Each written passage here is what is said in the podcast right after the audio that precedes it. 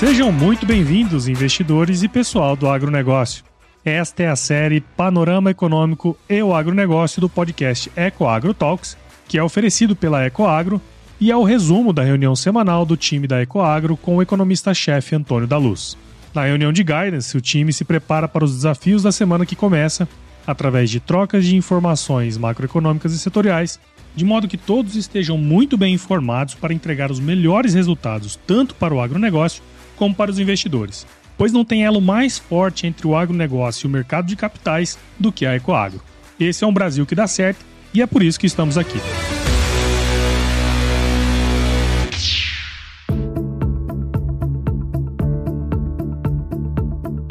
Olá, investidores! Olá, pessoal do agronegócio. Que bom, que bom tê-los aqui de volta no nosso panorama macroeconômico e o agronegócio, com oferecimento da Ecoagro, a maior securitizadora do agro brasileiro, que eu tenho o privilégio de ser o economista-chefe. Antes de começar esse episódio, eu gostaria de agradecer muito o pessoal do Corecon, do Conselho dos Economistas do Rio Grande do Sul, pelo convite para estar no sábado, agora que passou, no evento anual do, do Conselho, em comemoração ao Dia do Economista, dia 13 de agosto, no domingo que passou, foi comemorado o Dia do, do Economista, dia que nós comemoramos bastante pelo orgulho que temos da nossa profissão, e foi um evento com mais de 600 profissionais e estudantes de economia no Dante Baroni, que é Uh, o auditório da Assembleia Legislativa do Estado tiveram que fazer lá de tão grande que foi o evento. Foi um mega do evento. Parabéns ao Conselho dos Economistas e obrigado pelo convite para participar. Também estivemos na Andave, no congresso da Andave, onde a Ecoagro, além de estar participando com stand,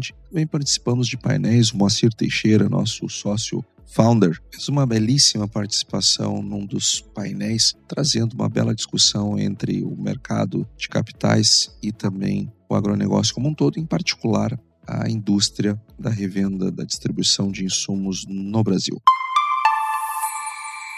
Nós estamos na semana do dia 14 ao dia 18 de agosto de 2023. Quero falar mais de Brasil e de agronegócio nesse podcast dessa semana. Até porque, né, pessoal, engatamos nove perdas consecutivas é, da Bolsa Brasileira fazia 25 anos que nós não tínhamos um desempenho consecutivo eh, dessa magnitude e isso precisa obviamente ser melhor entendido, ser melhor explicado, embora obviamente já quero alertar você que nós não temos todas as explicações ainda. Nós nós temos algumas suspeitas que passam pelo cenário internacional, mas também muito pelo que está acontecendo dentro do Brasil. Então vamos lá, eu quero começar com os Estados Unidos, onde nós tivemos indicadores muito importantes sendo divulgados nessa semana, começando por inflação. Nós tivemos o IPC, que é o CPI, que é o IPCA deles, uh, onde nós tivemos um resultado mensal referente a julho de 0,2%. E isso traz para o resultado anualizado uma inflação de 3,2% ficou levemente abaixo da, da projeção, que era 3,3%, mas veja, a inflação em 12 meses nos Estados Unidos acelerou de 3 para 3,2. Eu vou repetir: a inflação nos Estados Unidos anualizada acelerou. Por que, que eu estou repetindo? Porque eu estou vendo um monte de pessoas achando que o Fed tem que cortar juro, tem que parar de subir. Gente, o que ele tem, o que não tem que fazer, o que a gente prefere, isso é irrelevante aqui. O que o nosso papel na nossa reunião de guidance é discutir o que está acontecendo e o que deve acontecer para que você operador do agronegócio, para você que é investidor, tomar as decisões corretas. Não adianta discursos de pessimismo ou de otimismo quando, no final das contas, as coisas acontecem diferente da forma como nós nos posicionamos no mercado. Então, veja, a inflação nos Estados Unidos em julho acelerou. E mais do que isso, quando nós olhamos o núcleo da inflação, a inflação subjacente, ou seja, aquela parte da inflação mais suscetível à política monetária, à política de juros, porque nós excluímos do cálculo do núcleo aquela parte mais volátil que tem outros fatores influenciando, então aqui não estão os alimentos, que tem a volatilidade das commodities alimentícias, nós não temos aqui o preço dos combustíveis, que também tem volatilidade é, por força do que acontece com o preço do petróleo, que já vamos falar dele. Agora, o núcleo da inflação está em 4,7 ou seja, o núcleo continua bastante resiliente. E no mês anterior, esse núcleo estava em 4,8, ou seja, uma queda muito pequena para 4,7, quando nós esperávamos com todo é, essa os efeitos defasados da política monetária americana, afinal de contas o ciclo de alta de juros já, já temos é, um bom tempo, já se esperava que esse núcleo já estivesse melhor acomodado e não está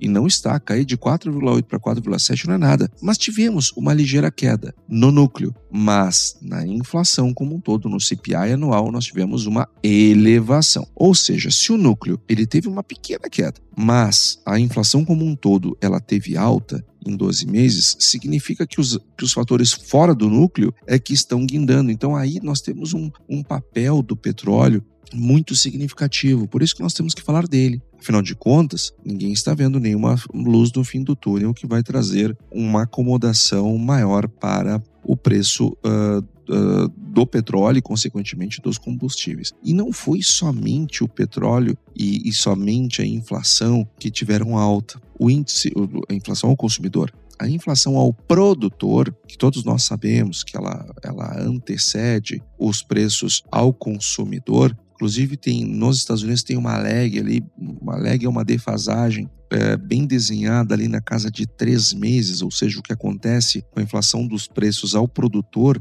é, tem ali três meses depois a gente vai sentir isso melhor no consumidor. Na, isso na economia americana estamos falando. No Brasil, essa lag é um pouquinho maior. Agora, o fato que o preço ao produtor acelerou nos Estados Unidos. Nós tínhamos colhido uma leitura de zero no mês de junho e no mês de julho, o índice de preços ao produtor, o famoso PPI, acelerou para 0,3, ou seja, acima inclusive da projeção, que era 0,2. Então, o que nós estamos observando em termos de inflação nos Estados Unidos? Uma reaceleração. Tanto o PPI, que é a inflação ao produtor, como o CPI, que é a inflação ao consumidor. Ou seja, nós não estamos enxergando aqui um espaço para o otimismo que vimos muitas pessoas é, expressarem nessa semana que passou. Quando nós olhamos esse índice do, do o PPI anualizado, ele salta de 0,2 para 0,8, ou seja, em 12 meses a inflação ao produtor está aumentando. Então, gente, olha, cuidado com essas com, com, com esse otimismo. Tem gente achando que o FED tem que começar a baixar juros. Gente, pelo amor de Deus, não faz o menor sentido. Até porque o núcleo do PPI em 12 meses, ele está em 2,4%. Ou seja, o índice cheio 0,8, o núcleo, que é a inflação subjacente, 2,4 não tem a menor possibilidade do, do Fed baixar juros, pessoal. Não existe a menor possibilidade. Aliás, está é, tudo indicando que para colocar a inflação americana no prumo é necessário é necessário que haja uma dose maior de juros por lá é, para acomodar essa inflação, enfraquecer essa resiliência e fazer essa inflação vir para baixo. Agora, o que está trazendo né, essa reaceleração da inflação? Em primeiro lugar, vamos falar da inflação fora do núcleo. Né? O preço do petróleo não para de subir, o que tem gerado uma grande preocupação. O, o petróleo engatou uma quinta marcha,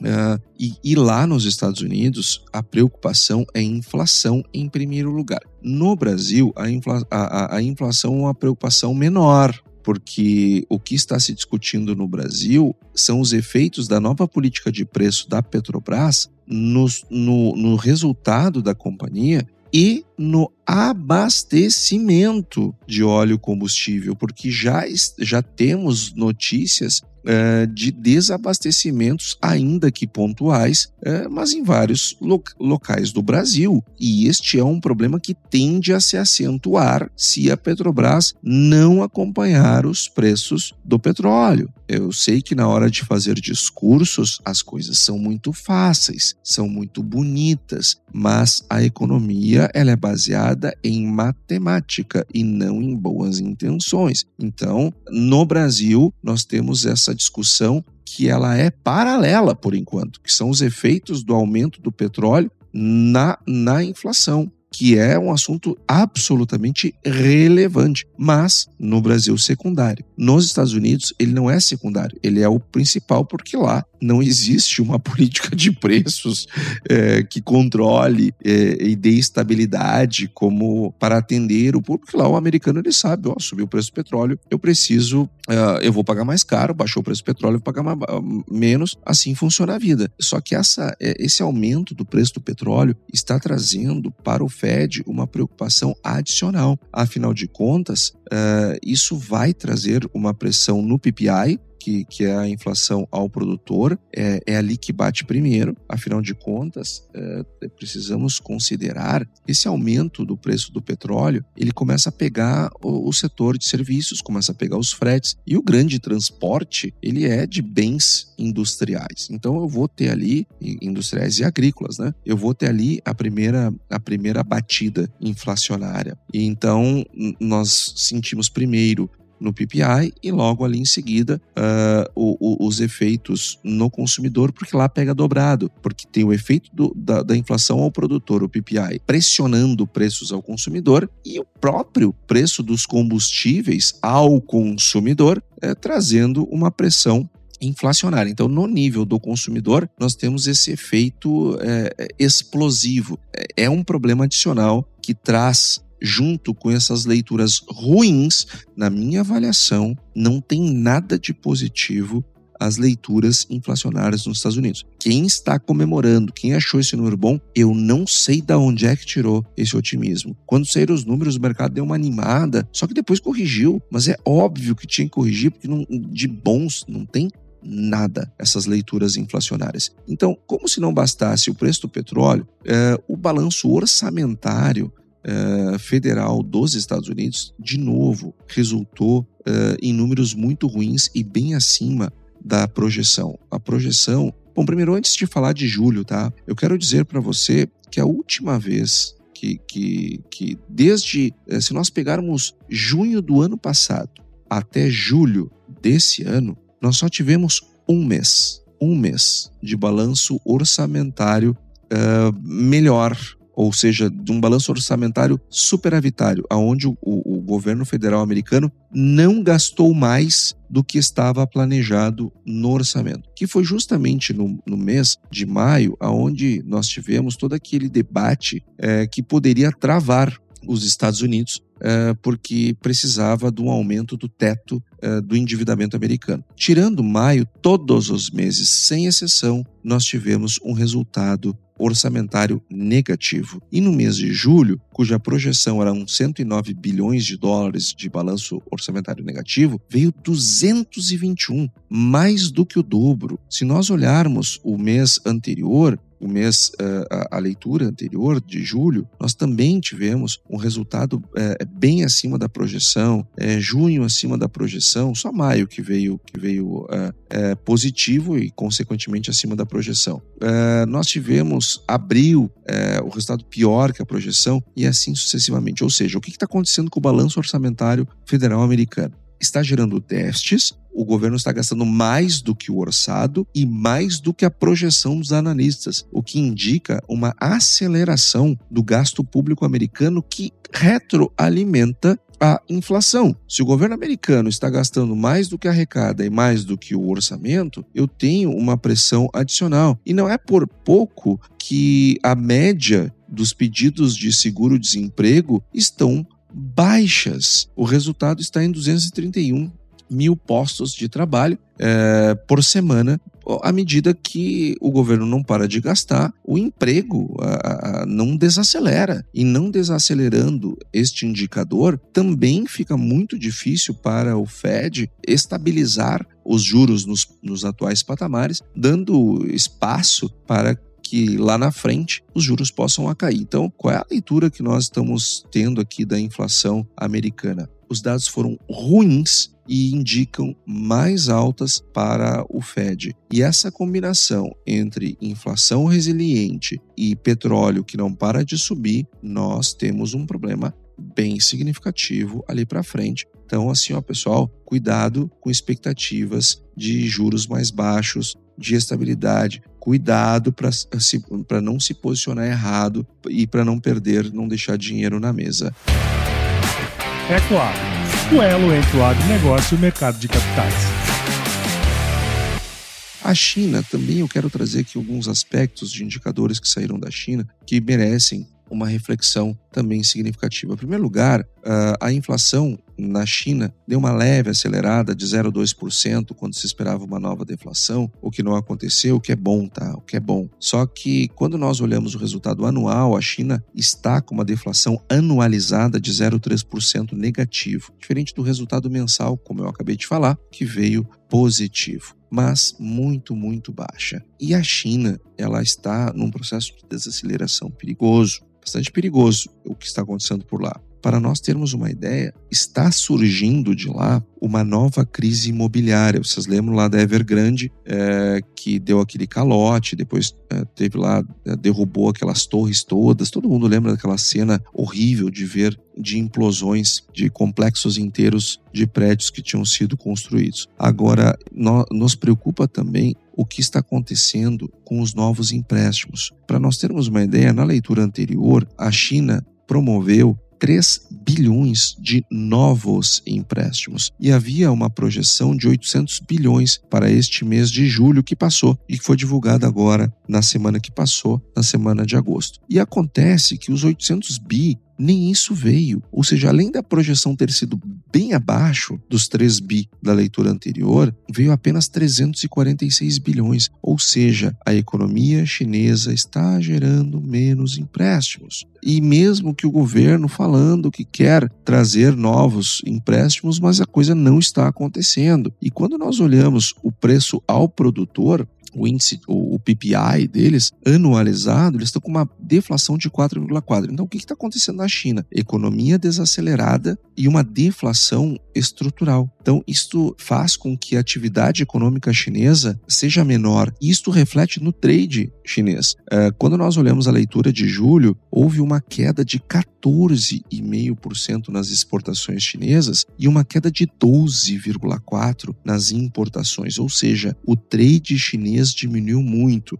E olha, eu quero dar uma má notícia. Essa redução pegou um pouco o agronegócio. É bem verdade que nós continuamos super positivos, o resultado segue muito bom. Nós estamos com 15% mais de embarques de soja para a China que tínhamos no acumulado de janeiro a julho do ano passado. Então, se pegarmos janeiro a julho do ano passado e pegarmos janeiro a julho desse ano, o resultado é 15% maior. Exportamos 15% mais de soja. Tá, Antônio, mas você falou que o resultado foi ruim de julho, mas por quê? É, é porque desacelerou. Até o mês passado, esses 15% a mais eram 24%. Então, esse mês não surgiu uma luz ali amarela, piscou no nosso radar. Nada que preocupe ainda, continuamos melhores do que o ano passado, as coisas continuam boas, não há do que reclamarmos. Agora, inegavelmente, inegavelmente, essa desaceleração aqui surgiu uma luzinha amarela no nosso radar.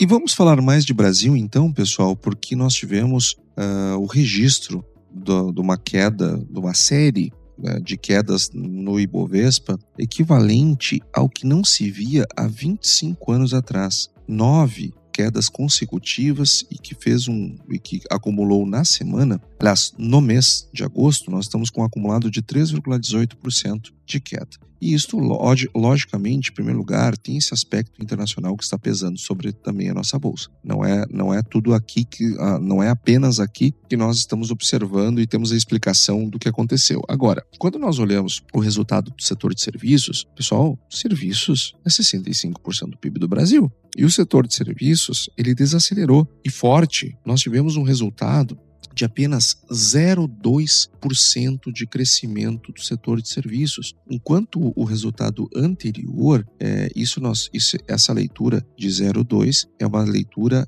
é, que foi divulgado evidentemente agora em agosto, mas esse dado se refere a junho. E esse resultado de junho, ele veio muito abaixo do que nós tínhamos visto no mês anterior, que tinha sido 1,4, ou seja, setor de serviços desacelerou. E essa desaceleração fez com que o resultado em 12 meses, anualizado, ele caísse de 5 para 4,1, ou seja, setor de serviços está desacelerando no país. O que, sem dúvida, tem, tem muito do efeito defasado da política monetária e também, é, dentre outras, outros fatores, como alto índice de inadimplência, alto índice é, de endividamento das famílias, é, como já discutimos em outras oportunidades aqui na nossa reunião de guidance semanal. Nós tivemos também no, no Brasil a divulgação do resultado do IPCA, que foi pro, que estava uh, uh, projetado em 0,07 de crescimento e veio 0,12. Ou seja, na,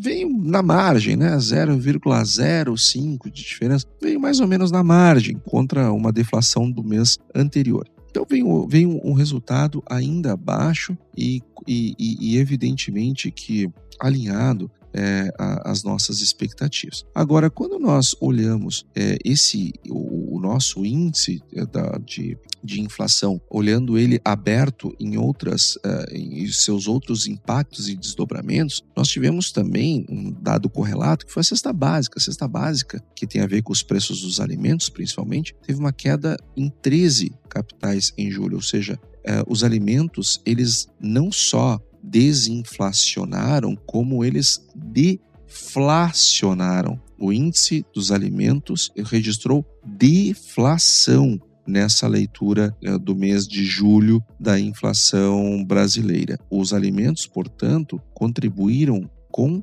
queda. E não foi uma queda pequena, pessoal, foi uma queda de 0,46. E a alimentação uh, no domicílio caiu 0,72. Ou seja, os alimentos contribuíram com deflação para que o índice do IPCA cheio tivesse um resultado mais baixo. Então, um, uh, uh, seguimos com leituras inflacionárias que sugerem que o ciclo de queda da inflação, da, dos juros no Brasil está correto e podemos voltar é, manter essa marcha. Agora, também nós tivemos uma divulgação importante nessa semana, que foram os resultados da venda e de produção de automóveis, é, de veículos. Uh, e nós tivemos uh, um resultado de, uh, de produção com queda de 3,3%, ou seja, a produção de veículos foi reduzida em 13,3%. Ou seja, com, com as indústrias é, acreditando que aquela medida do governo uh, uh, feita para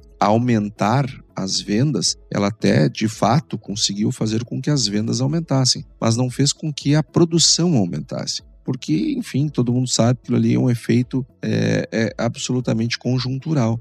Dá o incentivo, vende e, bom, e depois para. Sim, para, lógico. Ou seja, não é algo sustentável, não é algo que vale a pena ser feito. É uma política, como nós eh, dissemos aqui, é, e falamos em outros momentos, uma política mal desenhada. Ainda que as vendas tenham aumentado, a produção caiu. Então não adiantou muita coisa. E me parece que agora esse lançamento do novo PAC ele também ele é mal desenhado. Ele de novo expressa uma política dos campeões nacionais e daquilo que o burocrata que está lá em Brasília acha que é o melhor para o país. Por exemplo, e vou trazer este assunto para o agronegócio. Por que eu acho que esse pacto foi mal desenhado? Porque não se falou nada, por exemplo, de ferrogrão. Não se falou nada do maior problema que nós temos no Brasil. Pessoal, o Brasil está crescendo esse ano quase que exclusivamente em virtude do crescimento do setor agropecuário, que vai crescer 11,8% pelas nossas estimativas. Qual é o país que está crescendo 11,8%? Qual é o setor de que país que está crescendo 11,8%, se não o setor agropecuário brasileiro? Acontece que nós estamos destruindo este PIB que estamos construindo. Sim, construímos PIB e destruímos PIB. Se não vejamos, do que é feito o PIB? O PIB é a soma, olhando pela ótica da, da produção, ele é a soma dos valores adicionados na agropecuária, na indústria e nos serviços. Como é que se calcula o valor adicionado do PIB? Valor bruto da produção, faturamento, menos o consumo intermediário. O que, que está acontecendo? Como nós não temos infraestrutura para armazenar, escoar internamente e exportar a nossa produção, esse produto fica represado no Brasil. E esse represamento faz com que tenhamos um maior custo intermediário, um maior consumo intermediário, seja com custo de armazenagem, porque eu tenho que armazenar por mais tempo, seja pagando frete mais alto, seja fazendo é, rotas logísticas absurdas. Por exemplo, nós estamos trazendo soja levando soja do centro-oeste brasileiro para ser exportado no porto de Rio Grande, no sul do Brasil, no sul do Rio Grande do Sul. Isso é um absurdo. Por quê? Porque eu vou gastar muito mais com frete. E frete maior é maior consumo intermediário. Logo, se eu estou aumentando o consumo ah, intermediário, eu estou diminuindo o valor adicionado. E se eu estou diminuindo o valor adicionado, que é o PIB, né? O PIB é valor adicionado mais impostos indiretos, eu estou destruindo o PIB que foi criado no setor agropecuário. E um país em desenvolvimento jamais, jamais poderia se dar esse luxo. Jamais. Isso é um absurdo que o Brasil está fazendo. E aí nós temos um anúncio do PAC de 1,7 trilhão, que eu acho muito difícil que esse número chegará perto dele, mas é, é, e que ele tem uma virtude interessante, afinal de contas, ele se volta para PPPs, que me parece ser o principal erro dos PACs anteriores, era o governo querer fazer tudo sozinho. Agora não, como foi um fracasso os PACs anteriores, eles foram peças de mídia, foram pura peça de marketing e ficção científica. O resultado deles foi vexatório. É, e você que está achando que eu estou fazendo uma crítica gratuita, Olhe os estudos científicos desenvolvidos pelo IPEA. Olhe o que a academia uh, uh, se debruçou sobre os resultados do PAC e veja se o que eu estou dizendo não foi comprovado cientificamente, tanto pela academia quanto pelo IPEA. Foi um fracasso.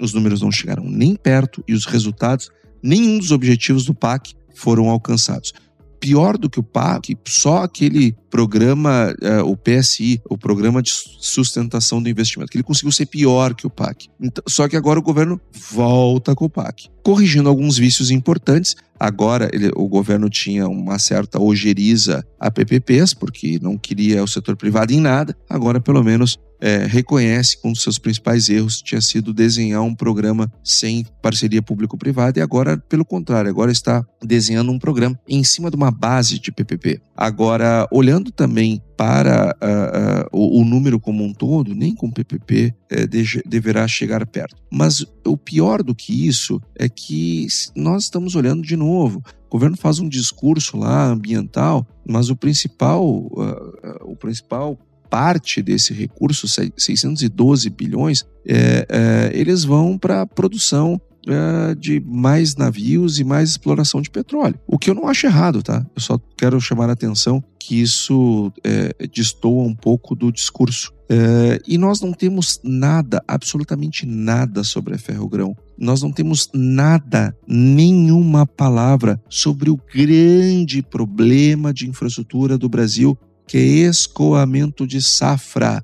Se o PIB do Brasil está crescendo graças ao setor agropecuário e este setor agropecuário está destruindo o PIB que construiu por conta de falta de infraestrutura, não adianta buscar é, é, campeões nacionais de novo. Nós temos que olhar a economia de cima, sem viés e sermos pragmáticos. What is missing? O que, que está faltando? O que, que nós precisamos? O que, que é prioridade? E o PAC, ele não se debruçou sobre os reais problemas do Brasil e acho que com isso nós vamos voltar a ter uma, um desempenho ruim. Uh, agora, se o PAC não teve um olhar para os principais problemas, pelo menos nós tivemos uma grande notícia vindo do Confas, que aprovou, olha só que absurdo. Absurdo não é eles terem aprovado.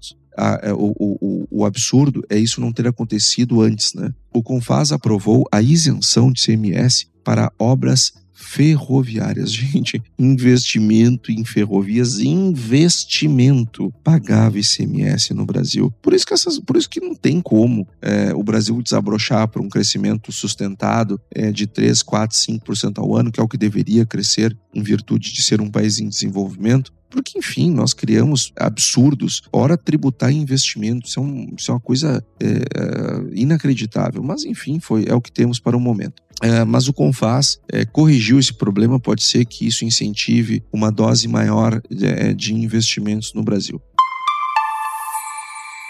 E agora vindo para, começando uh, uh, a nossa transição para falar de agronegócio, tivemos uma uma, uma semana que pesou uh, no mercado, e inclusive deveremos ter uma outra que deve continuar pressionada, afinal de contas, uh, a posição comprada dos traders na CFTC diminuiu uh, em relação à semana passada, então deveremos ter mais uma semana com dificuldade. E tudo isso acontecendo porque houve uma melhora no regime de chuvas nos Estados Unidos, fazendo com que a perspectiva para a safra americana, que continua muito ruim, não fique tão ruim como estava sendo percebida. Só que tem perdas que já estão consolidadas, e isto foi observado no relatório do USDA, quando nós olhamos para a soja, principalmente, o relatório do USDA trouxe uma produção em queda para o mundo de 2,52%. E essa queda, ela vem por conta dos Estados Unidos. Ah, nos Estados Unidos, a queda é de 2,57, de 117 milhões de toneladas para 114. E acho que tem mais coisas para cair aqui, tá? acho que nós temos mais quedas pela frente. O Brasil se manteve absolutamente estável na leitura né, do USDA, que foi divulgado na última sexta-feira. Quando nós olhamos o resultado de importação e também a exportação, nós tivemos esse resultado estabilizado. Então, o relatório do USDA ele trouxe queda na oferta, o que deveria fazer os preços subir, mas eles não subiram. Por quê?